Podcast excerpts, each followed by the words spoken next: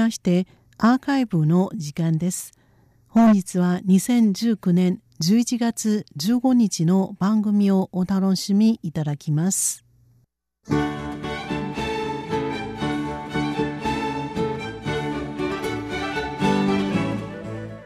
リスナーの皆様、こんばんは。台湾ミニ百科の時間です。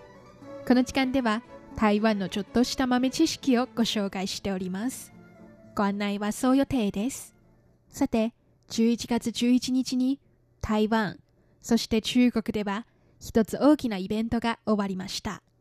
一体何のことでしょうか？日本の方なら、ポッキーとプリッツの日を思い浮かべるかもしれませんが、中華系の人から見ると、数字の1は恋人やパートナーがいない、一人ぼっちの独身者を思わせますので、11月11日は光棍節、独身の日です。光棍節は太陽光の光と木片に昆虫のコーンと書く字、そしてお節句の節と書きます。光棍は中国語で結婚していない、あるいは交際相手のいない人のことを指します。独身の日はバレンタインとは対照的に独身者のための記念日です。最初は1993年、彼女のいない中国の南京大学の4人の大学生が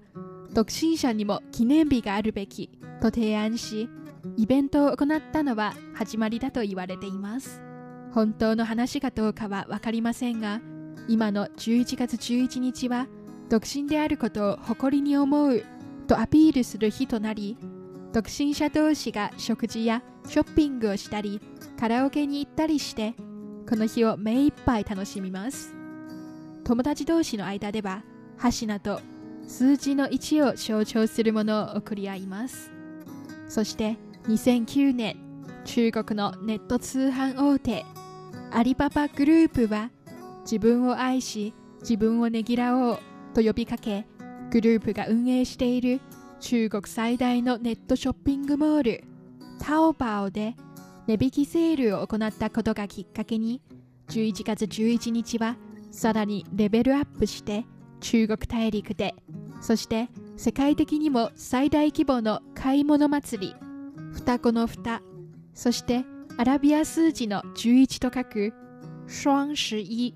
ダブル11買い物祭りとなりました。この1日の取引額はいつも思わず目を疑いたくなるほど凄まじい高値です。例えば今年アリババグループのネットショッピングサイトではわずか1分36秒で取引額が中国元100億元およそ日本円1545億円を超えてさらに24時間の取引額は中国元2684億元。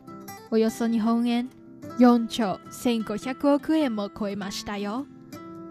W11 買い物祭りの取引額は毎年に世界から大きく注目を集めていますから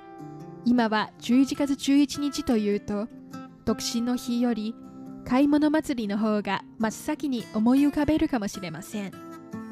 さてこれまでは中国大陸での11月11日をご紹介いたしましたがでは台湾の場合はどうでしょうか？台湾ではもともと11月11日に対して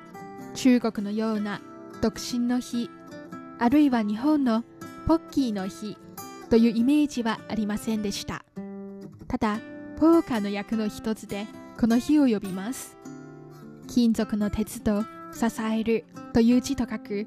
T ギです。T ギは同じ数字のポーカーが4枚集めた役のことです。日本語では For of a kind あるいは For card と呼びます。11月11日の4つの1はまさにポーカーのフォーカードのようです。ところで、近年、中国の W11 買い物祭りの風潮は少しずつ台湾で蔓延しているようです。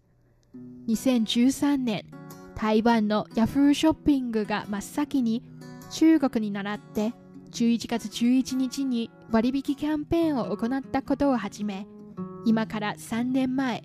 台湾で最も影響力のあるネット通販サイト PC ホームとモモが参加するようになるまでわずか数年の間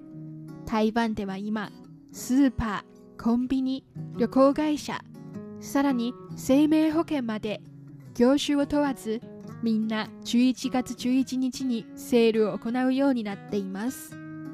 中国大陸ほどの規模ではありませんが今後ももしかして台湾で社会現象になるかもしれないと予測されています。大手ネット通販サイト PC ホームでは11月に入ってからアクセス数が急増し通常の8倍も成長しました。ピーク時の瞬間取引額は台湾元1000万元およそ日本円3500万円も超えていたそうです。PC ホームと並ぶ影響力のある通販サイトモモによりますと今年 W11 1日間のサイトアクセス数は2000万に達しています。およそ台湾人口の85%もあります。取引額は台湾元21億元。およそ日本円75億円で去年より9億元も成長しています。テレビショッピングで発足した通販サイト ET モールではなんとクレジットカード一括払いで台湾元2500万元およそ日本円8900万円も支払ったユーザーがいました。購入した商品は全部で1691点主に OPPO、Huawei、VIVO など中国のメーカーによるスマホとアメリカのアップル社の商品です。その次に決済金額の高いのは台湾元1000万元およそ日本円3500万円。3位と4位はそれぞれ台湾元500万元と300万元。およそ日本円1770万円と1060万円です。どれもとても恐るべき金額ですね。では W11 で最も人気な商品は何でしょうか？Yahoo ショッピングによりますと人気1位なのはトイレットペーパーです。売れた分を全部積み上げてみたらその高さは3万2500メートルに達しています。これは東京スカイツリー51棟分の高さに相当していますよ。PC ホームでは人気カテゴリー1位は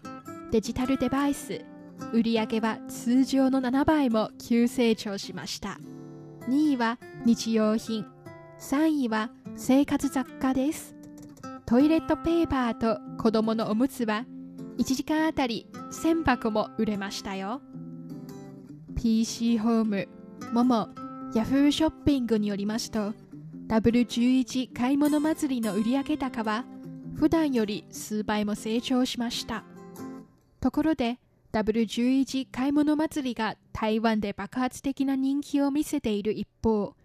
台湾のデパートにとっては今後最大の強敵となるとみられています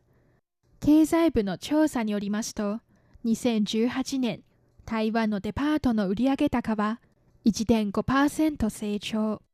オンラインショップや実店舗のない小売業は6.7%成長し、すべての業種の中でトップです。W11 買い物祭りが行われる11月の数値だけを見ると、デパートは2.3%減少したのに対して、オンラインショップは13.1%の大幅の成長を遂げました。デパートの売り上げは明らかにオンラインショップに影響されました。これからもどんどん盛り上がっていくと予測されている11月11日 W11 買い物祭り